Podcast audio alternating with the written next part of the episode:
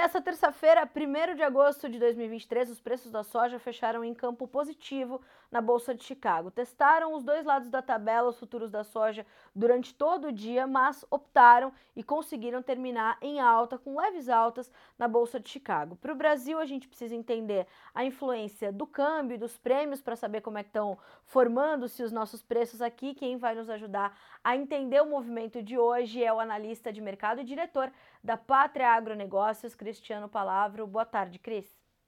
É importante lembrar que o relatório de agosto ele já traz é, as, os primeiros, as primeiras pesquisas com produtores, né, onde o USDA realmente faz a pesquisa com produtores para avaliar esse potencial produtivo, mas ainda no mês de agosto a gente não tem as pesquisas a campo, né, feitas por parte do USDA. Essas pesquisas a campo acontecem mais no mês de setembro e vão se refletir no relatório de setembro.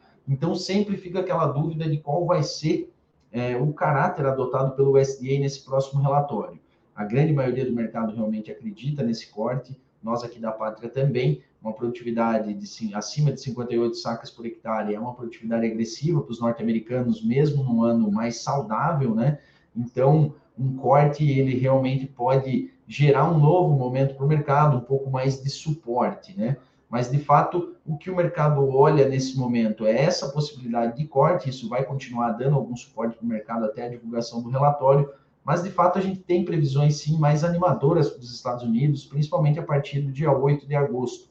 Chuvas um pouco mais agressivas do que eram projetadas ali no final de julho, principalmente o modelo americano é o mais úmido deles nesse momento, então, o mercado acompanha bem de perto o que vai acontecer daqui para frente, porque o potencial da safra, da safra americana ainda está em aberto. Né? A gente já teve, sim, problemas né, nesses últimos meses, isso atrapalha, sim, tanto o porte das plantas, como a formação dessas vagens, a, a, o número de entrenós ali das plantas, mas, de fato, o momento mais importante ainda é agora, de agora em diante, onde a, onde a grande maioria das plantas vão estar enchendo grãos. Né? Elas precisam se confirmar, né, de chuvas melhores, temperaturas mais amenas, as previsões mais alongadas mostram isso, né? Caso essas chuvas uh, ou essas previsões, esses cenários climáticos não se confirmem, a gente pode ver um corte talvez ainda mais agressivo nessa produtividade que vem dia 11 de agosto? Sim, cara, sim. Realmente, como, como eu disse, é, daqui para frente ainda é muito importante para a formação desse potencial, né? E quando a gente fala em perdas, cara, é importante deixar claro que eu acho que ninguém no mercado hoje acredita numa grande quebra de safra nos Estados Unidos. As imagens que a gente vê de lá, os produtores que a gente conversa de lá, os analistas que estão mais ligados no mercado americano, é, visualizam uma condição visual das lavouras que não é ruim, mas o potencial produtivo ele está sempre de certa forma escondido, né? A grande é, decifrar esse potencial ele acontece principalmente na colheita, porque alguns fatores visualmente não são possíveis de averiguar. São possíveis mais com essas análises mais a campo, né, que acabam acontecendo durante esses crop tours, uh, que vão acontecer daqui para frente nos Estados Unidos e com esses próprios levantamentos de campo do USDA. Mas, de fato, quando a gente fala numa quebra, ela mesmo não sendo pequena, ela já tem um alto potencial para afetar o mercado o, o SDA projeta um crescimento nos estoques americanos nesse ano, né? Saem ali da casa de menos de 7 milhões de toneladas, já foram projetados até mais altos, teve corte aí na, devido ao, ao, corte da área plantada, e agora é importante a gente lembrar que cada bushel por acre que é cortado dessa produtividade média, o efeito em produção total, ele é na ordem aí de 2,5 milhões de toneladas. Então, para cada bushel cortado, a gente tem um corte de 2,5 milhões de toneladas de soja a menos que vai ser produzida lá. Se a gente tem aí 1,5, 2 bushels por acre cortado, a gente tem grande probabilidade de, mesmo com uma demanda menor, que normalmente quando corta-se a produção, a demanda também é, fica um pouco menor, mesmo assim a gente pode voltar a ter um cenário de estoques nos mesmos patamares, basicamente, da safra passada, de 2022. E a gente viu em 2022 o quanto que Chicago manteve um suporte durante todo o ano, né? Suporte esse que durou até o começo dessa safra aqui de 2023. Então, sem dúvida, qualquer corte nesse momento é importante para dar um pouco mais de sustentação para essa ponta que é Chicago, que hoje é a ponta mais favorável, vamos dizer assim, para a formação dos preços aqui no Brasil. Mesmo para a soja 22, 23, o restante que a gente ainda tem para comercializar, Cris, aqui no país? Sim.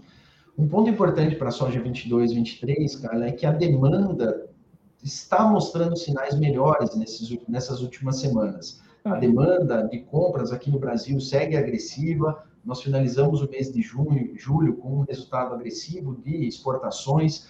Tem um line-up robusto ainda pra, pra, para o mês de agosto. Né? As nossas exportações, como já era previsto lá atrás, vão ficar mais alongadas nesse ano. Né? A gente vai ainda ter muita coisa para exportar ao longo dos meses de agosto, setembro, até outubro. As compras ainda estão acontecendo, os chineses têm vindo para o mercado brasileiro, principalmente focados nesse momento no embarque de setembro. A própria demanda dos Estados Unidos também começa a ganhar um pouco mais de tração, especialmente para a safra nova, com embarques a partir de outubro, novembro. Então, a ponta demanda também ajuda nessa formação dos preços aqui para a soja que está armazenada, para a soja 2023. Os prêmios, mesmo nos dias de alta de Chicago, eles não caíram com consistência.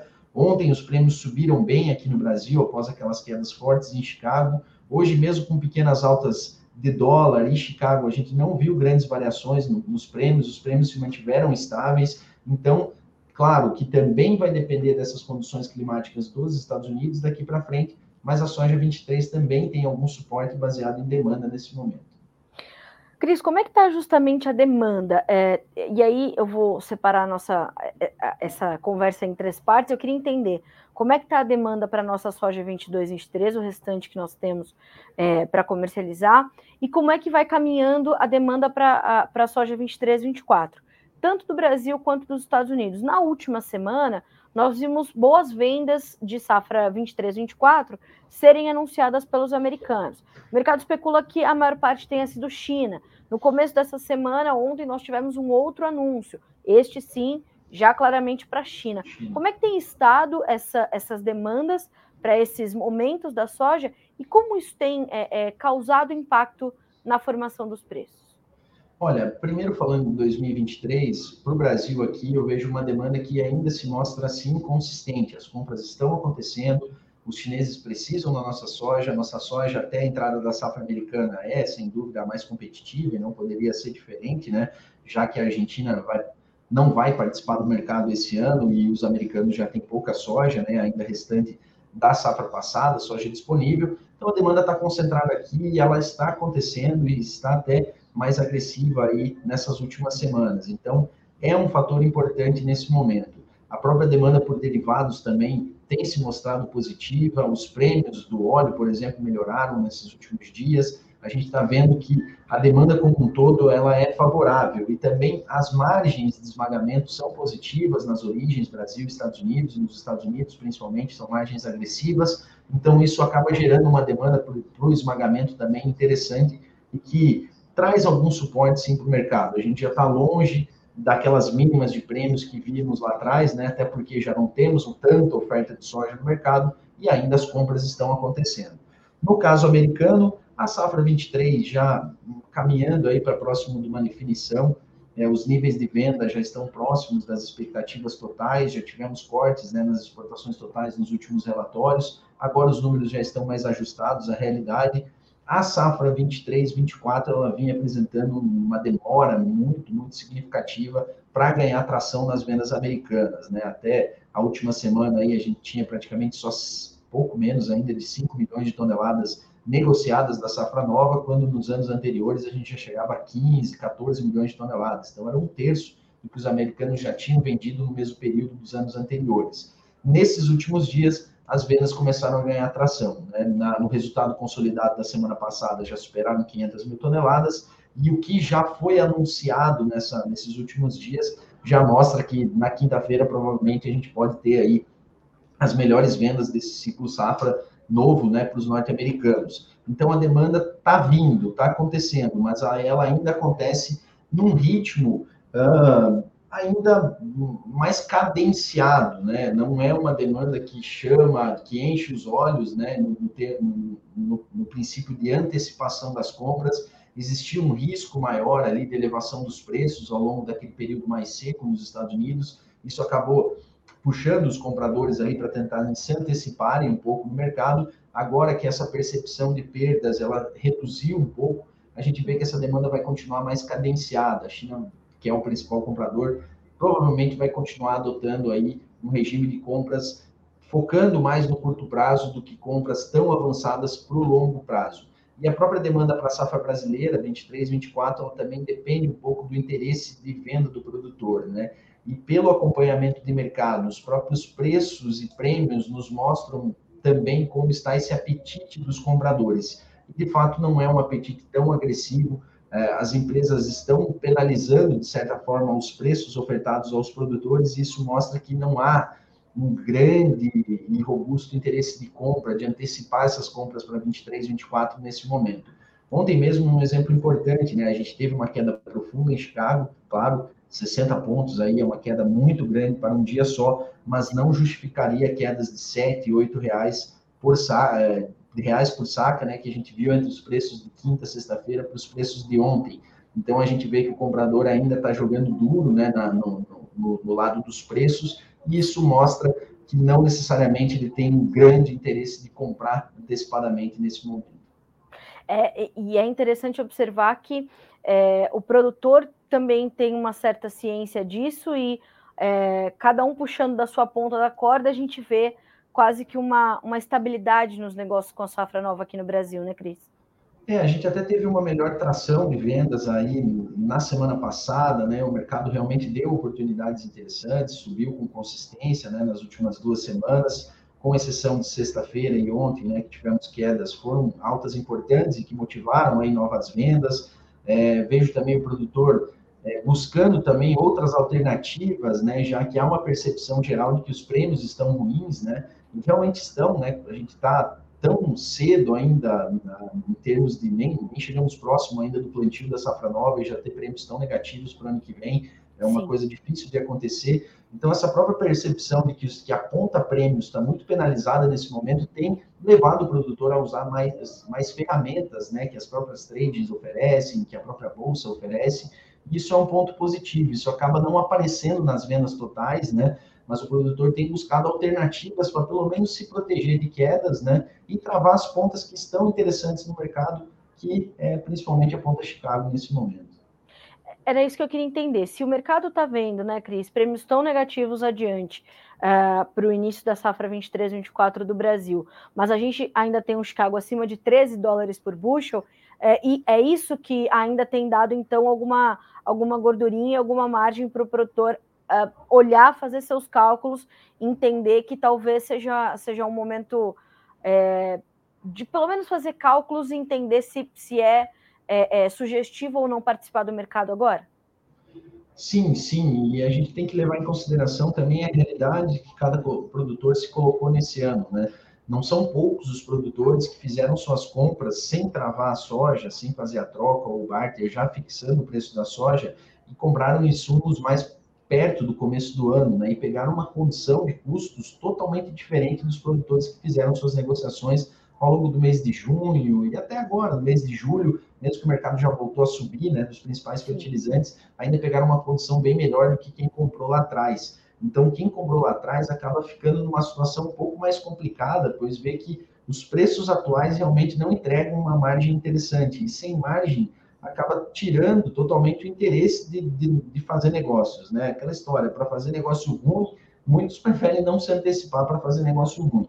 Já quem construiu uma base de custos um pouco melhor, esses sim têm se mostrado mais, é, mais participativos no mercado, né? E volto a dizer, as ferramentas né, de trava por componentes, uh, proteções de preço em Chicago, proteções cambiais, têm sido muito mais usada nesse ano, pelo menos é o que a gente tem visto é, dentro da nossa carteira de clientes e dentro de outros produtores também que a gente acompanha. Então, o produtor, nesse ano de desafio maior, né, tem buscado uh, um pouco mais uh, usar ferramentas diferentes no mercado, até para poder aproveitar essas oportunidades de uma forma melhor. Né? A gente viu que Chicago teve uma entrega muito boa nos últimos meses, isso não se reverteu para o nosso mercado físico uh, durante os meses de maio e junho, né? aquelas fortes altas do Chicago refletiram muito pouco no preço final. Nas últimas duas semanas, o Chicago subiu e puxou a ponta prêmios devido à firmeza, a ponta preços, né, devido à firmeza dos prêmios, mas mesmo assim as vendas para o próximo ciclo ainda estão um pouco travadas, já que não há uma percepção geral de que são preços remuneradores e há uma percepção de que o mercado pode sim ter uma melhora lá na frente. E é fato, tem muita coisa para acontecer ainda pela frente. Me preocupa muito a situação do clima no Brasil ao longo dessa safra 23, 24. Acho que a gente vai ter muita novidade por aí. Então, é claro que vendas são importantes, construir uma base média de preços, principalmente dos custos diretos, é fundamental nesse momento, mas ainda tem muita água para passar por baixo dessa ponte. O mercado, como sempre, acaba dando oportunidade, sim, ao produtor. Cris, a gente ainda vai ver também o uso da mexer muito nos números da safra sul-americana 23-24, né? De fato, de fato. Hoje, a grande maioria das, das consultorias privadas e dos departamentos públicos colocam uma produção agressiva para o Brasil para esse ciclo 23-24. São números alinhados com a realidade, porque a gente teve uma safra aí próxima de 155, 150 milhões de toneladas nesse ano, mesmo tendo uma perda muito, muito robusta no Rio Grande do Sul, né? Pelo menos 8 milhões de toneladas foram deixadas de ser produzidas lá no Rio Grande nesse ano. Então, se a gente tem uma safra perto da normalidade em todo o país, é tranquilo para a gente passar desses 160 milhões de toneladas. Porém, é importante dizer que esse ano a gente vai ter um aumento bem mais tímido na área total, né? Realmente áreas novas e que têm condições de solo mais limitante que precisam de investimentos mais altos, não há muito interesse dos produtores de converter essas áreas já nesse ano, já que a margem está bastante apertada. Né? Então, o crescimento da área vai ser menor e eu vejo com muito risco a chance de a gente ter uma safra normal no Brasil, especialmente pelos prováveis problemas que teremos no centro-norte do país, devido a esse aninho de alta intensidade aí que está se formando daqui para frente. Como é que você está esperando a safra 2023-24 dos argentinos? Olha, é, é cedo ainda para afirmar o que vai acontecer com o clima, né, Carla? Mas vejo que eles têm uma grande, um grande potencial para ter uma safra bem melhor do que tiveram nos últimos dois anos. É, o El Ninho, naturalmente, traz aí uma condição de chuvas um pouco melhor para o sul do Brasil, para a Argentina. Uh, não vejo que os argentinos vão ter crescimento de área, tá? Até porque, se a gente olhar a realidade dos últimos 10 anos, a Argentina não cresce, né? Em termos de área, não cresce em termos de produção potencial, né? Existem outros problemas que não só o mercado lá dentro, e a gente sabe muito bem quais são esses problemas, então, eles têm sim a possibilidade de voltar a produzir acima de 40, 45 milhões de toneladas dentro de uma safra normal. E eu vejo que a chance deles terem uma produtividade melhor esse ano é bem maior do que nos anos que a gente teve aí de laninha. O que mexeria também com os mercados de farelo e óleo, que vão impactar também nos mercados, no mercado de grãos, né, Cris? Com certeza, com certeza. É claro que para esse produto estar no mercado ainda vai levar muitos meses, né? Então, da mesma forma como a quebra da Argentina uh, não trouxe grandes efeitos para o mercado esse ano, apesar de ser tão Verdade. robusta, uma safra cheia lá também não vai liquidar o nosso mercado, não vai acabar com os preços, né? Até porque as atuais projeções de estoques, né, que o SDA traz para a safra 23, 24 já consideram sim uma safra agressiva lá na Argentina. Bom, Cris, quero muito te agradecer pelas informações dessa terça-feira, da gente, excelente forma da gente começar agosto, é, trazendo essa, essa perspectiva ampla, principalmente traduzindo tudo que, que pode ser de resultado para o produtor brasileiro. É, ele ainda tem bastante soja para comercializar 22, 23, precisa e, e vai avançar certamente nos momentos ideais com a safra 23, 24, mas como você falou, né, a gente ainda tem muito para acontecer e oportunidades ainda deverão se apresentar para o produtor brasileiro, né? Com certeza, com certeza. E o mercado deve se manter bastante volátil ainda, principalmente agora nesse mês de agosto, né, Carla? O mês de agosto tradicionalmente é o mês de definição da soja americana. Esse ano ela está um pouco mais antecipada, né? Isso vem acontecendo um pouco antes, mas é agora realmente que a definição final desse potencial produtivo vai acontecer, então o mercado vai permanecer volátil. As previsões de chuvas não são ruins, mas elas são para daqui mais alguns dias, então a gente vai ter ainda um tempo um pouco mais seco nesse, pelo menos ao longo dessa semana, até sábado, domingo. A gente pode ter novamente cortes ali na, nas condições de lavoura na próxima segunda-feira. Tudo isso dá algum suporte ao mercado. A volatilidade seguirá presente o grande recado é que as oportunidades precisam ser aproveitadas. A gente não pode mais trabalhar com aquele cenário de margens que teve em 2022, 2021. É, as margens vão ser menores, o produtor tem que ir fazendo sua média aí ao longo do tempo, é, avançar no uso de ferramentas do mercado, as trades estão com essas ferramentas no mercado, a própria bolsa, as corretoras, os bancos estão oferecendo isso ao produtor. Para quem não conhece essas ferramentas, vale sim ter uh, ali os, as consultorias ao seu lado para usar de, de, uma forma melhor essas ferramentas. Elas são importantes para esses momentos que o produtor precisa buscar mais proteção e às vezes consegue essa proteção sem necessariamente comprometer o seu grão físico e sair do mercado daquele produto já negociado. Mas vamos ter oportunidade pela frente, torço que os produtores brasileiros também tenham uma ótima colheita nesse 23, 24 e que o mercado se assente em bons patamares para que a margem de lucro seja mantida e a gente possa continuar crescendo como foi nesses últimos anos. É isso mesmo. E a Pátria Agronegócios está aí para ajudá-lo nessas tomadas de decisões, nessas definições de estratégias, né, Cris? Com certeza, com certeza. Para quem precisar, deixe nossos contatos aí sempre à disposição. Estamos aqui fazendo só isso, é, realmente ajudar produtores rurais a definir melhores momentos de venda, melhores momentos de compra e usar as ferramentas que o mercado tem aí à disposição para a gente ser mais assertivo e caminhar com mais segurança no mercado. Fechado. Cristiano Palavra, obrigada, meu amigo. Uma excelente semana para você, um excelente mês de agosto. Vamos juntos, né? Mais um mês, mais uma semana. Vamos ver o que o mercado nos reserva. Obrigada mais uma vez, mais do que pelas informações, pelas orientações ao produtor que nos acompanha aqui pelo Notícias Agrícolas. Obrigada, Cris. Valeu, Carla. É sempre um prazer falar com vocês. Um grande abraço a todos. Um abraço, até mais. Tchau.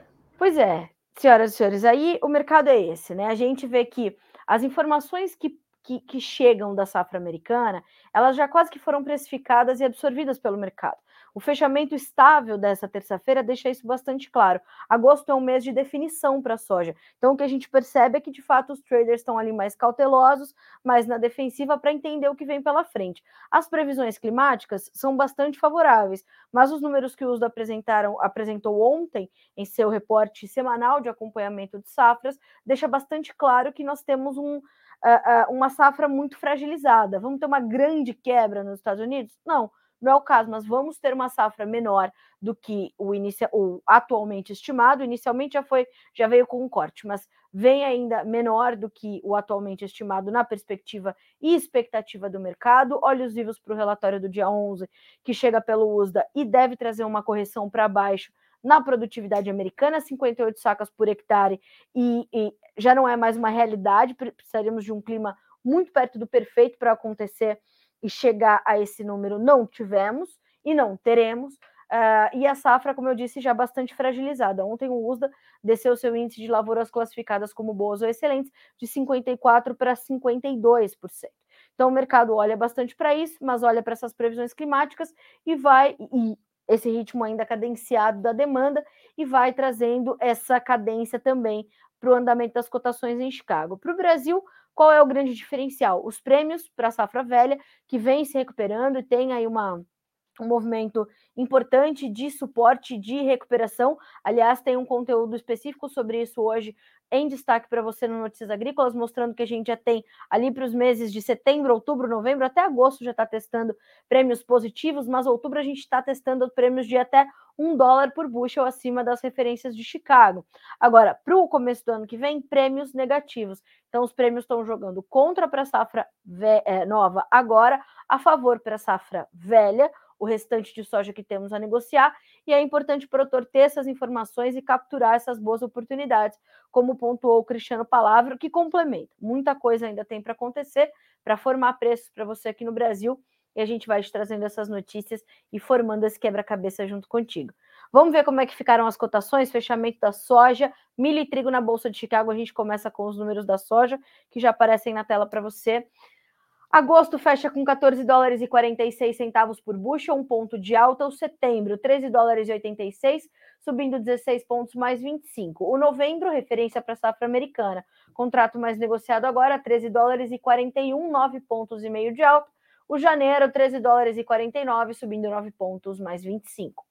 Para milho, o fechamento foi negativo. Setembro, 4 dólares e 97, perdemos então 5 dólares, 7 pontos de queda. O dezembro, 5 dólares e 7, caindo 5 pontos mais 75. O março, 5 dólares e 19, queda de 5 pontos mais 25.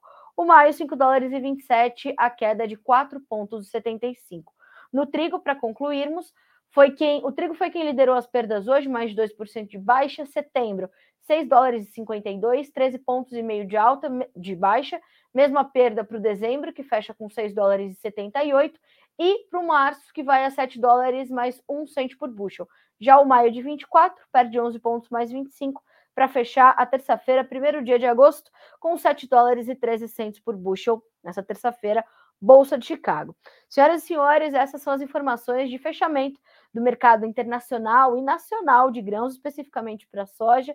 Tem informações chegando já para você do milho, do açúcar, do café, do próprio trigo. Então, nos acompanhe por aqui, sendo sempre o produtor rural mais bem informado do Brasil. A gente se encontra amanhã. Bom descanso para você e até lá.